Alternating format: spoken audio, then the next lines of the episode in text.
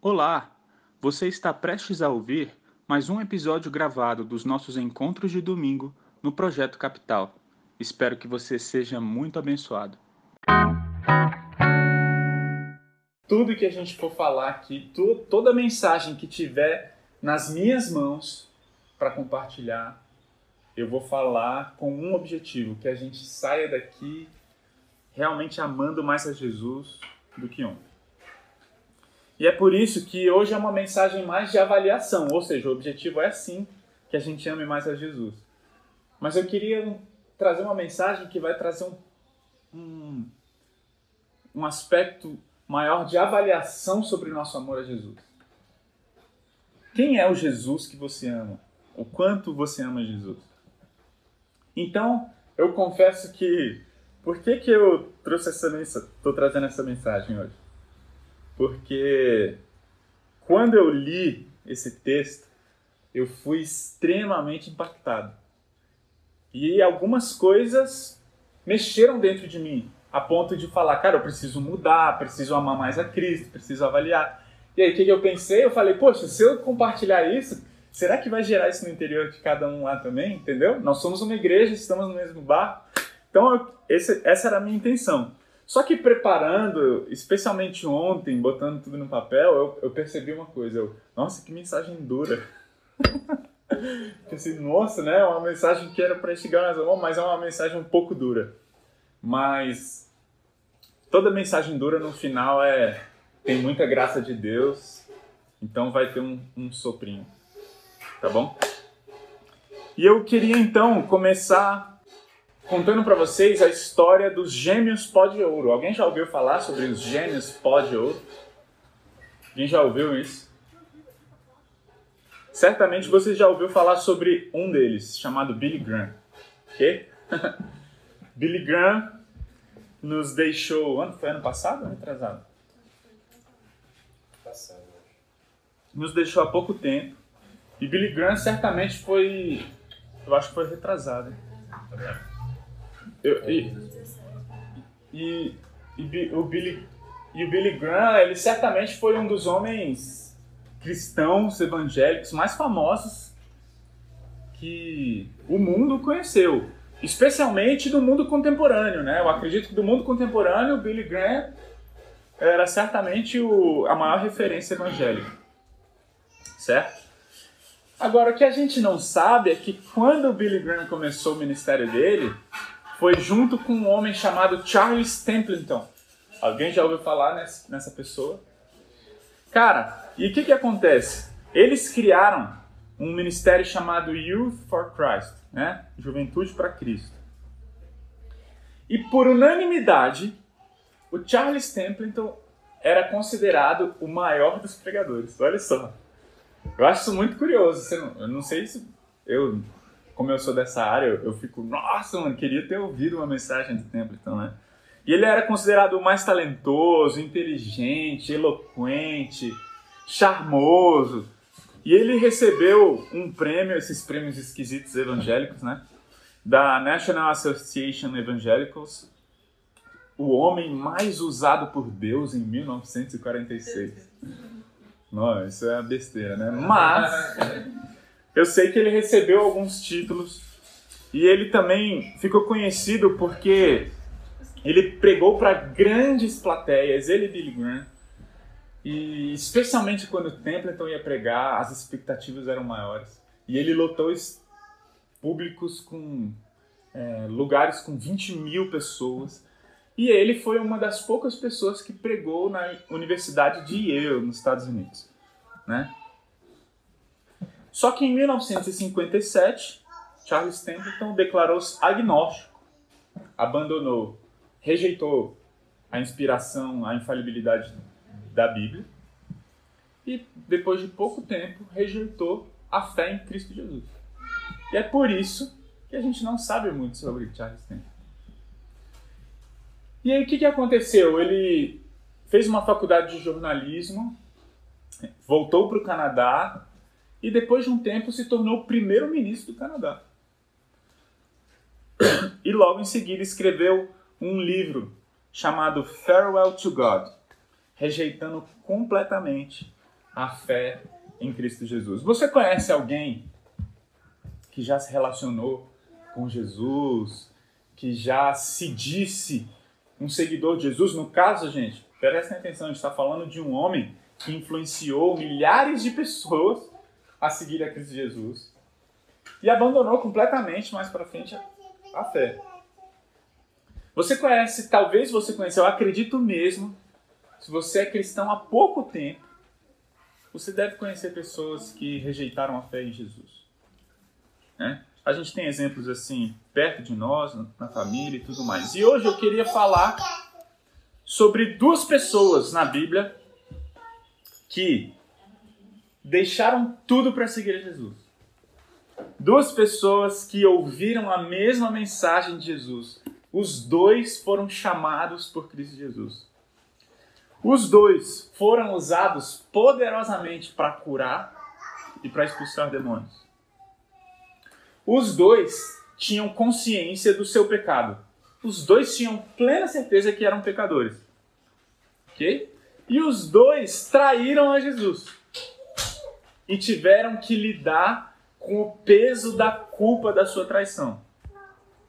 E os dois tiveram a experiência de, em um determinado momento da vida, estarem devastados diante de Deus. Entretanto, um terminou a vida lembrado por toda a história como um grande homem de Deus, e o outro como um dos piores exemplos a ser seguido. Okay? O primeiro foi considerado um Marte ao morrer de cabeça para baixo por não negar a Jesus, e o outro cometeu suicídio. Talvez o suicídio mais famoso da história. Estou falando de Pedro e Judas. Então, a pergunta que a gente quer responder através de Mateus 26, que é o texto que a gente vai ler, se você percebeu, hoje eu não preparei nada na, na TV especialmente, então eu vou precisar que você abre seu aplicativo ou abra sua Bíblia. Então abre lá em Mateus capítulo 26, a gente vai ler quase que esse capítulo inteiro, um capítulo de mais de 60 versículos, só que a gente vai lendo por partes, ok? E eu queria que a gente é, interagisse com essa história. E eu queria que também a gente respondesse a pergunta: quem é Cristo para você? Porque essa, na minha opinião, e de acordo com o texto que a gente vai ver, essa foi a diferença entre Pedro e Judas. Para mim, essa foi a grande diferença. Quem é Cristo? Quem foi Cristo na vida de Pedro? Quem foi Cristo na vida de Judas? Ok? Então vamos lá. Vamos entender um pouquinho essas ações de cada um deles. Mateus capítulo 26. Eu vou ler na NVT, nova versão transformadora, mas pode acompanhar aí na sua versão. Versículos 1 e 2: Quando Jesus terminou de falar todas essas coisas, disse a seus discípulos: Como vocês sabem, a Páscoa começa daqui a dois dias e o filho do homem será entregue para ser crucificado. Jesus já tinha anunciado a sua morte algumas vezes antes dessa declaração, em Mateus 26. Se a gente for ler lá no capítulo 16 de Mateus, foi a primeira vez que ele anunciou: olha, eu vou morrer, mas eu vou ressuscitar. E ele fez isso mais de uma vez antes dessa declaração aqui. E aí, olha o que a gente entende no contexto, nos versículos 3 e 4. Naquela mesma hora, os principais sacerdotes e líderes do povo estavam reunidos na, na residência de Caifás, o sumo sacerdote, tramando uma forma de prender Jesus em segredo e matá-lo. Ou seja, as pessoas estavam traçando, os líderes religiosos, os fariseus, os escribas, estavam traçando um plano para capturar e matar Jesus. E aí o que acontece em seguida? A gente não precisa ler, senão a gente vai ler muita coisa mesmo. Mas a gente vê que uma mulher, né, se encontra com Jesus e ela derrama um perfume caríssimo aos pés de Jesus. Isso começa ali a partir do versículo 6. Enquanto isso, Jesus estava em Betânia, na casa de Simão o leproso. Quando ele estava à mesa, uma mulher entrou com um frasco de alabastro, contendo um perfume caro, e derramou o perfume sobre a cabeça de Jesus. E aí, eu quero um pouquinho de atenção no versículo 8, que fala assim: Ao ver isso, os discípulos ficaram indignados, pois disseram: Que desperdício! Né? Que desperdício! Aqui, neste momento, nessa altura do campeonato, a gente descobre a identidade de Judas. Porque apesar de Mateus falar que os discípulos. Apesar de Mateus falar que os discípulos é, disseram isso naquela ocasião, lá em João, no versículo 12, versículos 4 a 6, não precisa abrir, ou se você quiser, abra, está escrito assim: olha a versão que João, o detalhe que João dá pra gente. Mas Judas Iscariotes, o discípulo que em breve trairia Jesus, disse: Este perfume valia 300 moedas de prata. Deveria ter sido vendido e o dinheiro dado aos pobres. Versículo 6. Não que ele se importasse com os pobres, na verdade, era ladrão. E como responsável pelo dinheiro dos discípulos, muitas vezes roubava uma parte para si. Ou seja, olha só que interessante, porque nunca havia sido feita uma declaração sobre Judas até esse momento. Até então, Judas era apenas um dos doze. A gente vê declarações de Pedro, né? Pedro aparece o tempo inteiro, né? Com várias declarações. Quando ele fala, não foi você que disseste isso, Pedro, foi o Espírito Santo que te usou. Quando fala, arreda-te daqui, Satanás, para de falar uma coisa dessa. Então, assim, Pedro já o tempo inteiro aparecia no momento da, da, da do barco, em que o barco ia afundar. Pedro vê Jesus e ele fala: Eu quero andar com você sobre as águas e tal.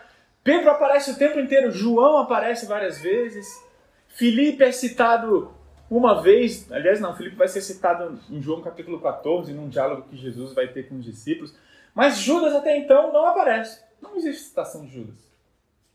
Só que quando Judas é citado, que citação aparece? Porque percebam, e aí em paralelo com Mateus 26, a gente vê duas coisas. A primeira coisa, que eles falam, ah, que desperdício, valia, valia 300 moedas de prata, devia ter dado para os pobres, né? E aí parece uma motivação até genuína, mas aí a gente descobre uma segunda coisa. João fala uma, uma coisa sobre Judas impressionante. Fala que Judas era ladrão e na verdade ele estava falando aquilo ele estava falando sobre esse desperdício do perfume porque na verdade ele queria o dinheiro. Isso me faz pensar,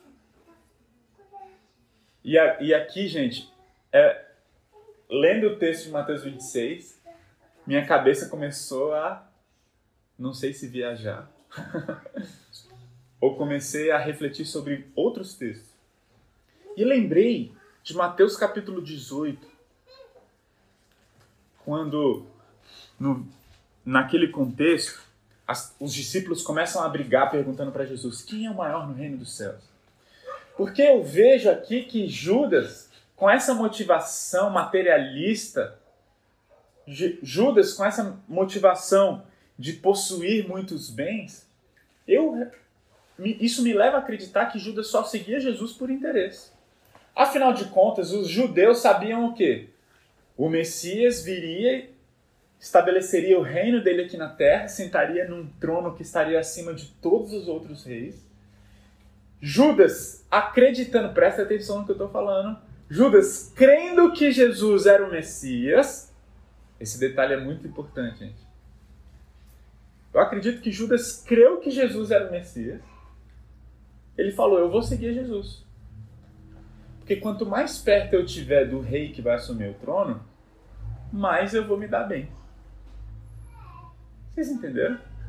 Judas, com essa mentalidade materialista, e ele, como judeu, sabia muito bem de toda essa questão do reino de Deus e do Messias. Então eu realmente acredito que Judas era um dos caras que queria se dar bem seguindo Jesus. Ele não seguia Jesus por amor. Ele seguia Jesus porque ele acreditava que ia se dar bem seguindo Jesus. Lembra qual é a pergunta que a gente tem que responder aqui? Quem é Cristo para você? Quem é Cristo para você? Ok? E aí, Mateus, versículo, no capítulo 18, versículo 1, tem essa briga dos discípulos. Os discípulos vieram a Jesus e perguntaram: afinal, quem é o maior no reino dos céus? Eles não estavam perguntando isso para Jesus com o intuito de de, de ter uma motivação boa para colocar o outro. Eles queriam estar nos melhores lugares no reino. Então Jesus chamou uma criança pequena e colocou no meio deles. Em seguida disse: Eu lhes digo a verdade, a menos que vocês se convertam. Vou repetir. A menos que vocês se convertam e se tornem como uma criança, jamais entrarão no reino dos céus. Eu acredito que Judas estava mesmo participando dessa discussão. Eu acredito que Judas estava no meio desse bate-boca. Quem é o maior aqui no reino dos céus? Quem vai ter um lugar do lado direito de Jesus? Entende? Quem vai ter uma coroa legal? Quem vai ter uma sala especial lá no reino, no reinado de Cristo? Eu acredito que Judas estava participando. Por que, que eu acredito? Porque João revela, Mateus 26 mostra que Judas era um materialista e estava seguindo a Jesus por interesse. E aí então, a gente segue no texto de Mateus capítulo 26, a gente vai lá para o versículo 14 e fala assim: Então Judas Iscariote, um dos doze,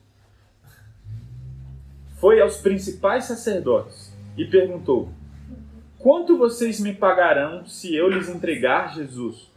E ele lhes deram 30 moedas de prata. Daquele, momento, é, daquele momento em diante, Judas começou a procurar uma oportunidade para trair Jesus. Ou seja, Mateus capítulo 26. Eu acabei de ler, deixa eu vir as minhas criancinhas. Você pediu. Venha, acabei de ler. Você vai lá na mamãe? É, tá bom. Pode, pode ficar aqui. Só fazer silêncio, tá bom? Então o que, que acontece? A gente vê que Judas negociou o valor de Jesus apenas por mera curiosidade. Eu não sei quantos sabem, mas 30 moedas de prata era o valor para se comprar um escravo. Né? Isso, inclusive, está lá escrito em Êxodo 21. Ou seja, Judas negociou o valor de Jesus. E aí, existe o anúncio do traidor. Olha só o versículo 20. Diz assim: é, Ao anoitecer, Jesus estava à mesa com os doze. Enquanto comiam, disse: Eu lhes digo a verdade, um de vocês vai me trair. Muitos aflitos, muito aflitos, eles pro protestaram um após o outro. Certamente não serei eu, Senhor. Em outras versões, fala que eles perguntaram: Vai ser eu, Jesus? E aí tem algumas coisas muito interessantes, né? Primeiro, os discípulos suspeitaram de si mesmos. Falou, não, não vai ser eu, será que você é eu? Meu Deus! Porque ao entender que Jesus era Deus e ao entender que Jesus fazia declarações soberanas, né? Eu ordeno esse mar que se aquete. Quando Jesus fazia uma declaração, um de vocês vai me trair, eu, eu entendo, de certo modo, o pânico dos discípulos. Mano, será que eu sou essa pessoa que vou trair Jesus? Jesus sou eu, fala para mim, por favor, eu não, não quero ser essa pessoa. E é interessante que duas coisas são interessantes. A primeira é essa suspeita de cada discípulo de si mesmo, e a segunda coisa interessante: ninguém suspeitou de Judas. Vocês entenderam? Ou seja, ninguém estava assim, nossa, se Jesus, se Jesus falou que um vai trair, provavelmente é Judas. Esse cara aí. Ele disfarçava muito bem. Exatamente. Ou seja, até então, eu não sei se a, se a, declaração de João no capítulo 12 foi uma inspiração da parte de Deus enquanto ele estava escrevendo, ou se João já tinha essa inclinação, ou se Ju, já tinha essa inclinação por saber que o caráter de Judas. Uma coisa é, todo mundo suspeitou de si mesmo, menos o traidor. Porque a gente continua no versículo 20, 23 e fala assim: Jesus respondeu: Um de vocês que acabou de comer da mesma tigela comigo vai me trair. O filho do homem deve morrer, como as Escrituras declaram há muito tempo. Mas que terrível será para aquele que o trair. Para esse homem seria melhor não ter nascido. Judas, aquele que o trairia, também disse: Certamente serei eu, Rabi, só depois. Só depois, então, Judas, de alguma forma, de alguma forma se questiona, depois que Jesus já o entregou. Ah, é aquele que está comigo. com a, colocando a mão na mesa comigo aqui. E aí Jesus fala, é você mesmo. E aí é muito interessante porque isso mostra que Judas, além de ser um traidor, ele é um cara de pau.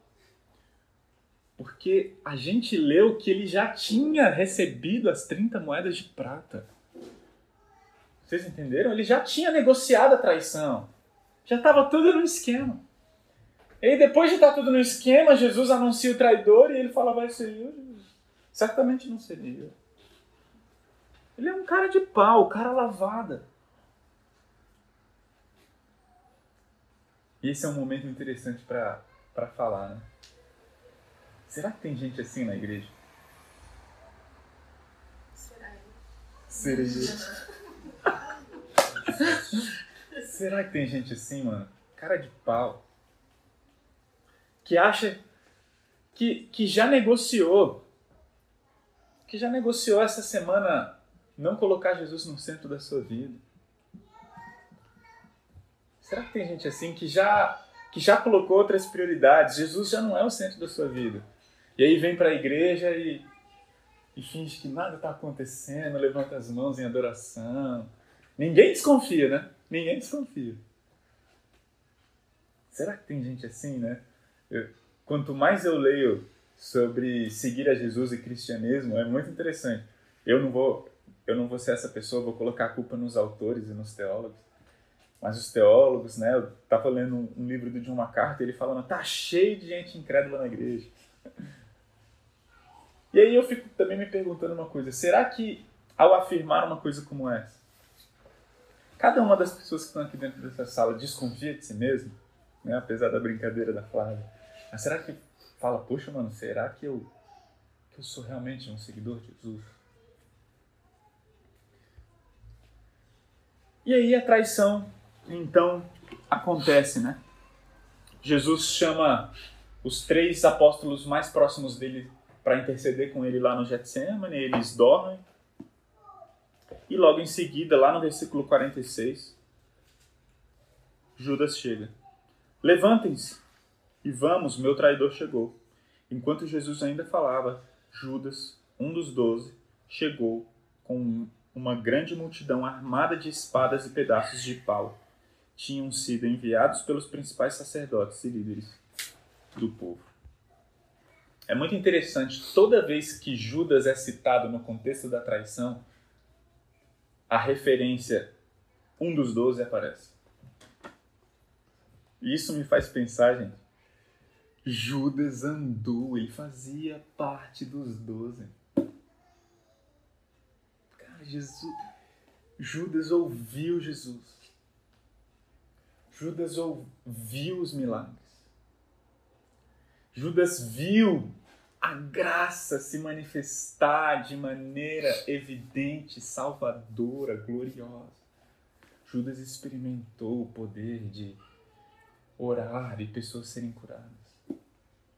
Judas experimentou o poder de colocar a mão na cabeça de pessoas e espíritos, demônios saírem correndo.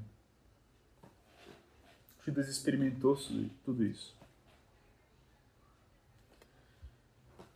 E o que, que acontece? Judas beijou a Jesus para identificá-lo. Prenderam Jesus. E Jesus é julgado no Sinédrio, preso e condenado. E indo lá para o capítulo 27, a gente vê o que, que acontece com Judas depois que Jesus é preso e condenado.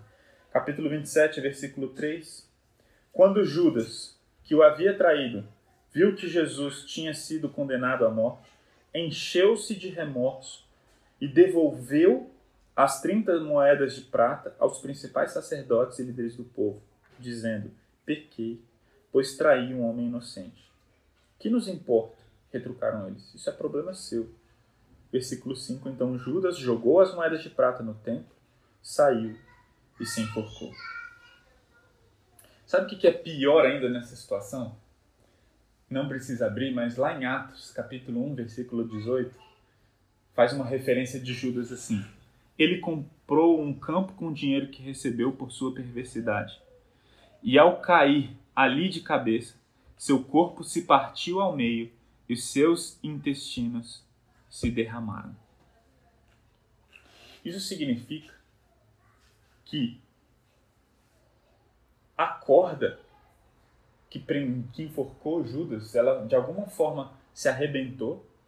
O lugar onde Judas se enforcou era um lugar com um abismo muito grande. A corda se arrebentou e o seu corpo caiu com violência no, no chão, se espatifou inteiro. E sabe por que, que isso é uma tragédia? Não é por causa da cena do enforcamento e tudo que aconteceu, mas porque Judas andou com Jesus. E mesmo assim ele não foi transformado. Judas andou com Jesus e ele continuou avarento. Judas ouviu Jesus e ele continuou materialista. Presta atenção, esse é um momento que pode ser uma, um momento de grande aplicação na nossa vida. Judas andou com Jesus e o seu interior não foi transformado. Sabe, a gente não. A gente não pode vir aqui e ouvir, ouvir a palavra e ganhar conhecimento. Apenas. Isso tem que gerar transformação. Cara, isso tem que gerar transformação na minha e na sua vida. Judas reconhecia seus pecados. Ele falou: Eu pequei, mas isso ainda assim não trouxe transformação na vida dele. E olha só que coisa interessante, porque, pessoal, algo muito parecido. Presta atenção, algo muito parecido aconteceu com Pedro. Vamos lá, vamos ver a história de Pedro, lá no capítulo 26. Vamos agora ver Lê capítulo 26 com a perspectiva de Pedro, versículos 17 a 19. No primeiro dia da festa dos pães sem fermento, os discípulos vieram a Jesus e perguntaram: Onde quer que preparemos a refeição da Páscoa? Ele respondeu: Assim que entrarem na cidade, verão determinado homem. Digam-lhe: O mestre diz: Meu tempo chegou e comerei em sua casa a refeição da Páscoa com meus discípulos. Então os discípulos fizeram como Jesus o havia instruído e ali prepararam a refeição da Páscoa. Jesus planejou a festa da Páscoa em um lugar que só ele sabia. Por quê? Ele não queria que Judas soubesse. Porque se Judas soubesse onde seria, ele já tinha negociado a traição de Jesus. Provavelmente, Judas, se ele soubesse, ele comunicaria os sacerdotes do Sinédrio e eles capturariam Jesus lá no lugar da ceia. Então por isso que Jesus faz esse joguinho, olha, eu vou preparar, vai ter um homem que já sabe, Deus, eu e Deus já tratamos com ele e ele vai mostrar onde a gente vai preparar. OK? E aí, Jesus prediz a sua morte, né? A gente viu a reação hipócrita de Judas, a cara de pau de Judas, e vamos ver a reação de Pedro no versículo 30. Olha só. Então, cantaram um hino e saíram para o Monte das Oliveiras ok? Então eles já tinham feito a ceia, a ceia já tinha acontecido, eles cantaram lá um louvor, né? Provavelmente glória, glória, aleluia. E aí, depois do hino cantado, foram para o Monte das Oliveiras. No caminho, Jesus disse: Esta noite todos vocês me abandonarão, me abandonarão, pois as Escrituras dizem: Deus ferirá o pastor e as ovelhas do rebanho serão dispersas. Mas depois de ressuscitar, irei adiante de vocês a Galiléia. Presta atenção. Depois de ressuscitar, irei adiante de vocês a Galiléia. Pedro declarou: Pode ser que todos os outros o abandonem, mas eu jamais o abandonarei. Jesus respondeu: Eu digo a verdade. Esta mesma noite, antes que o galo cante, você me negará três vezes. Pedro, no entanto, insistiu: Mesmo que eu tenha de morrer ao seu lado, jamais o negarei. E todos os outros discípulos disseram o mesmo. Como a gente sabe, Pedro negou Jesus, né? Pedro negou Jesus. E posso falar de maneira terrível. Pedro negou Jesus de maneira terrível e pública, ok? Diante de várias pessoas. E é interessante que em uma das declarações de Pedro, lá no versículo 74, olha lá, olha o que Pedro, a maneira como Pedro negou a Jesus que eu seja amaldiçoado se estiver mentindo. Não conheço esse homem.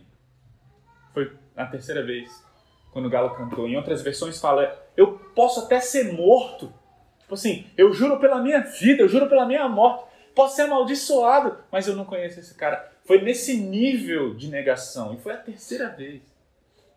Agora, para, sabe o que é interessante, né? Porque Jesus já tinha falado para ele, e ele tinha falado: Eu não vou te negar, ainda que, ainda que eu morra, eu não vou te negar. Ou seja, Pedro já tinha todo o cenário para não negar. Vocês concordam comigo? Assim, o enredo, porque ele já tinha conversado sobre esse assunto de negação, mas ele vai lá e nega a Jesus.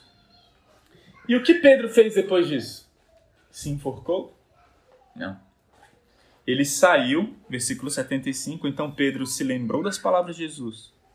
Antes que o galicante você me, negar, me negará três vezes. E saiu dali chorando amargamente. E aqui tem um detalhe muito precioso que Lucas deixa sobre. Então, eu estou lendo alguns textos paralelos, ok? E Lucas, lá no versículo 22, no capítulo 22, versículo 61, diz assim: então o Senhor se, se voltou e olhou para Pedro. E Pedro se lembrou das palavras dele. Hoje, antes que o galo cante, você me negará três vezes. Ou seja, o que isso significa? Que naquele momento, antes do galo cantar, Pedro encontrou o olhar com o olhar de Jesus. E é interessante porque quando Judas olhou para Jesus, lá no Monte das Oliveiras, ele o beijou e o traiu. Quando Pedro olhou a Jesus, naquele contexto de traição, ele chorou amargamente. Uma esmagadora tristeza sem arrependimento levou Judas ao suicídio.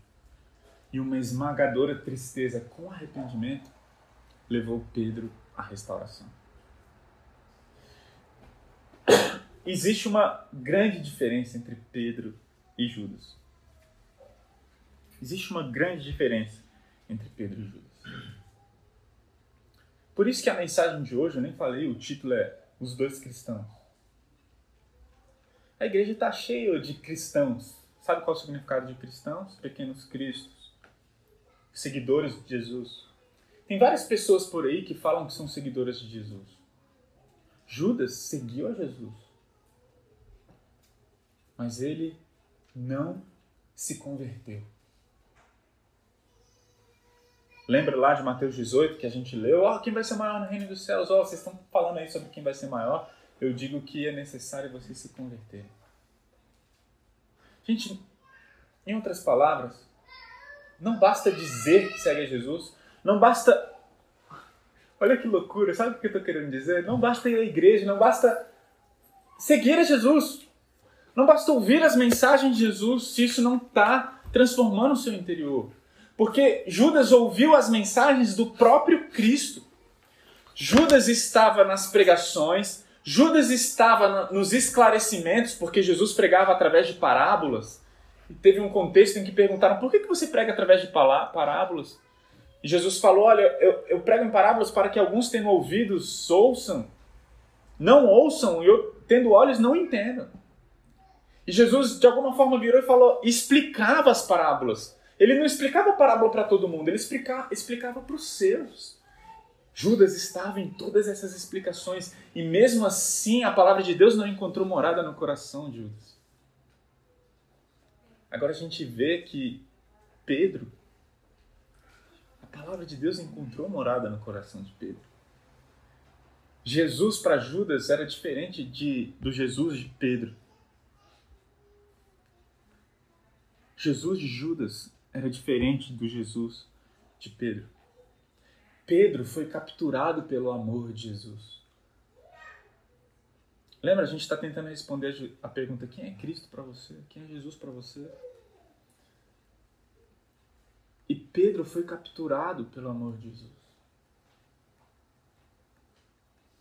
Será que quando a gente fala sobre Cristo aqui, o que, que acontece no seu coração? que acontece? O que está acontecendo no seu interior aí nesse exato momento? Você está sendo. Você está ouvindo e falando. Ah, daqui a pouco vai ter um almoço. Está entendendo? Será que você está ouvindo isso e falando, cara, o quanto que eu amo Jesus? O quanto que eu amo Jesus? Será que Jesus é a razão da minha vida? Será que você está ouvindo isso e falando assim, cara, eu preciso mudar? Jesus não pode ser apenas alguém que eu encontro aos domingos. Eu não sei, eu não sei, eu não sei o que está acontecendo no seu interior. Eu sei que quando eu me deparei com essa história de Judas e Pedro, eu pensei, uau! E eu confesso, antes de pensar em mim, eu pensei na igreja. coisa de. Não sei se é bom ou ruim, mas coisa de pastor. Eu pensei, mano, será que tem gente lá no projeto que tá lá, participa, vai, mas não tá tendo mudança interior? Gente, a gente precisa ter transformação. Algo tem que acontecer no nosso interior, no nosso coração. Pedro foi capturado. Essa era a diferença.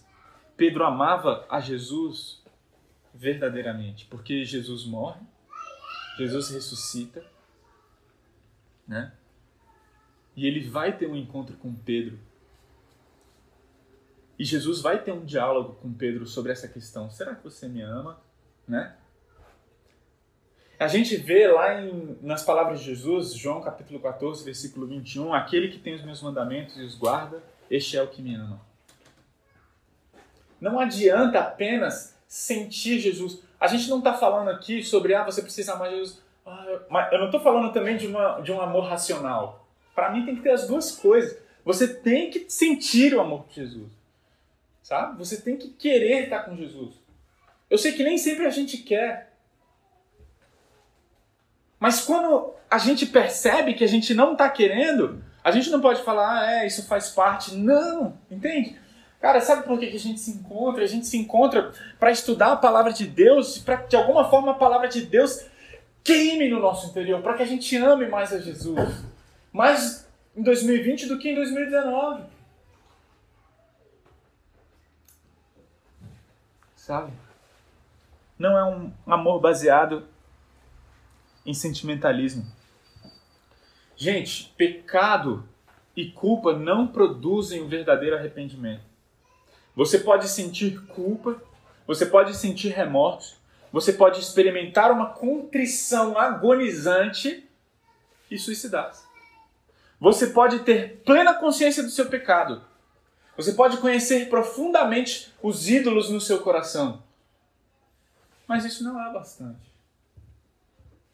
O que a gente quer não é apenas, a gente não quer parar na conscientização do pecado. A gente sabe que enquanto o pecado não for amargo, Cristo não será doce, é verdade. A gente quer que Cristo seja doce, a gente quer experimentar a graça e para isso a gente tem que ter um reconhecimento da, do, da nossa pecaminosidade. É verdade. Mas a gente não pode apenas reconhecer que a gente é pecador. É, eu sou pecador. O reconhecimento do nosso pecado tem que nos conduzir aos pés da cruz, o reconhecimento do nosso pecado tem que nos conduzir ao clamor da graça de Jesus. O horror de Judas pelo pecado não levou ao arrependimento o de Pedro. Pode até fazê-lo chorar. Você pode até ficar desanimado por causa do seu pecado. Nossa, mano, eu não aguento mais cair nos mesmos problemas, nos mesmos erros. Mas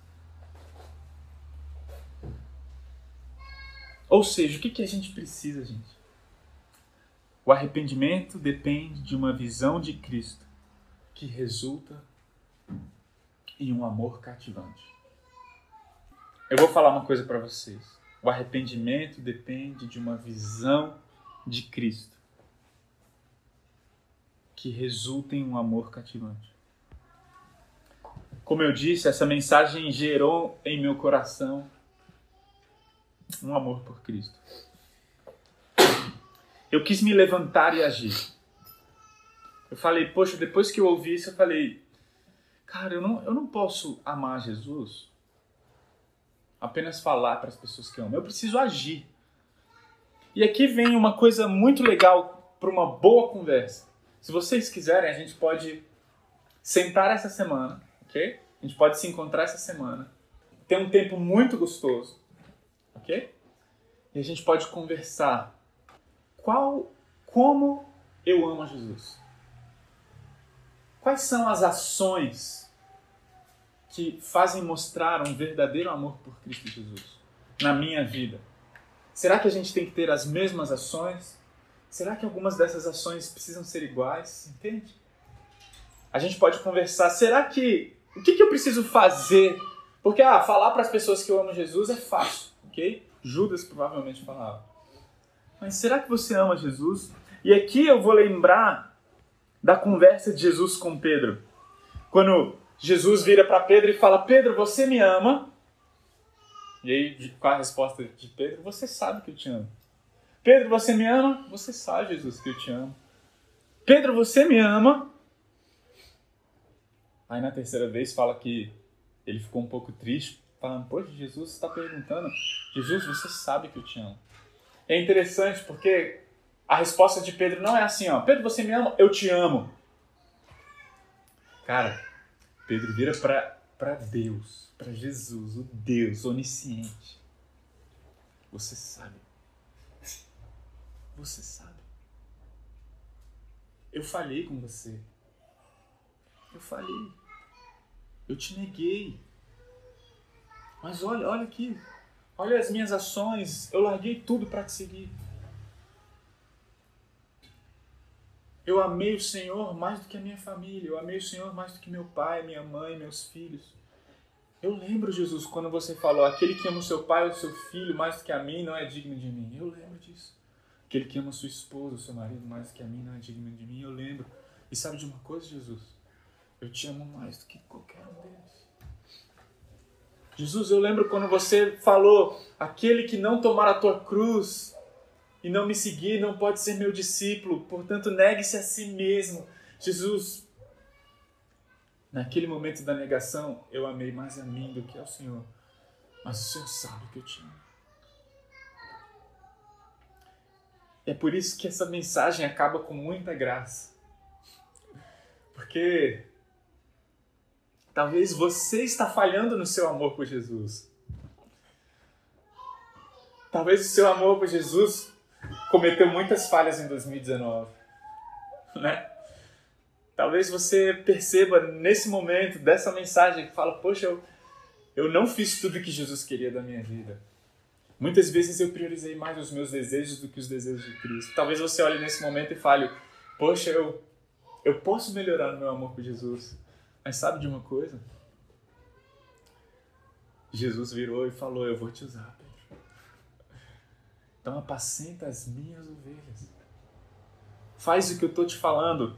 Aquele que tem os meus mandamentos e os guarda, este é o que me ama. O nosso amor tem que ser demonstrado em ação, uma transformação interior precisa ser exteriorizada, precisa ser colocada em prática. A gente não está aqui apenas para ler a Bíblia. Algo precisa transformar a nossa vida, as nossas ações precisam mudar, a prática do nosso relacionamento com Jesus precisa ser transformada. Entende? E aqui tem muita graça. Por que, que tem muita graça? Porque Jesus não abandonou Pedro. Mas tem uma coisa muito importante. Pedro amava verdadeiramente Jesus. Jesus, você sabe que eu te amo. Você sabe. Você sabe de todas as coisas. Você sabe que eu te amo. Mesmo eu tendo falhado com você, você sabe que eu te amo. Responda essa pergunta. Quem é Cristo para você? Jesus é o seu bem maior. Jesus é o seu maior amor. Jesus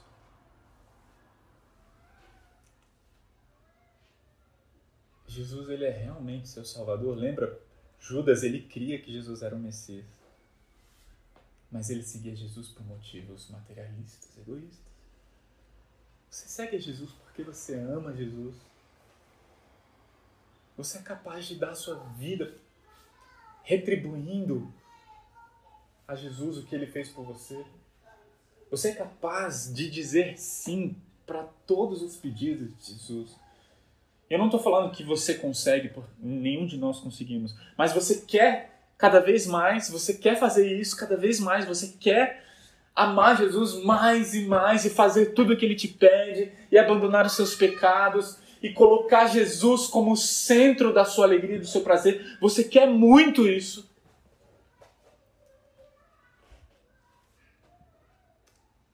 Se você a sua resposta é sim, eu quero, eu quero, significa que Cristo Cristo é o Deus Salvador da sua vida. Significa que você ama verdadeiramente Jesus. Agora, se você ouve tudo isso e fica, sei lá, pode até sentir culpa, remorso, mas se você não, não ama Jesus mais do que tudo, talvez você segue Jesus, você vai na igreja, você se diz cristão, ok. Lá em Mateus capítulo 7, Jesus uma vez falou, né? Muitos vão dizer, Senhor, Senhor, eu curei no seu nome, fiz milagres no seu nome. E Deus vai falar, apartai de mim, porque eu nunca conheci vocês. Eu não sei quem são vocês. Eu acho que se esse versículo fosse dito hoje, Jesus falaria assim: muitos vão dizer, Senhor, Senhor, eu fui na igreja.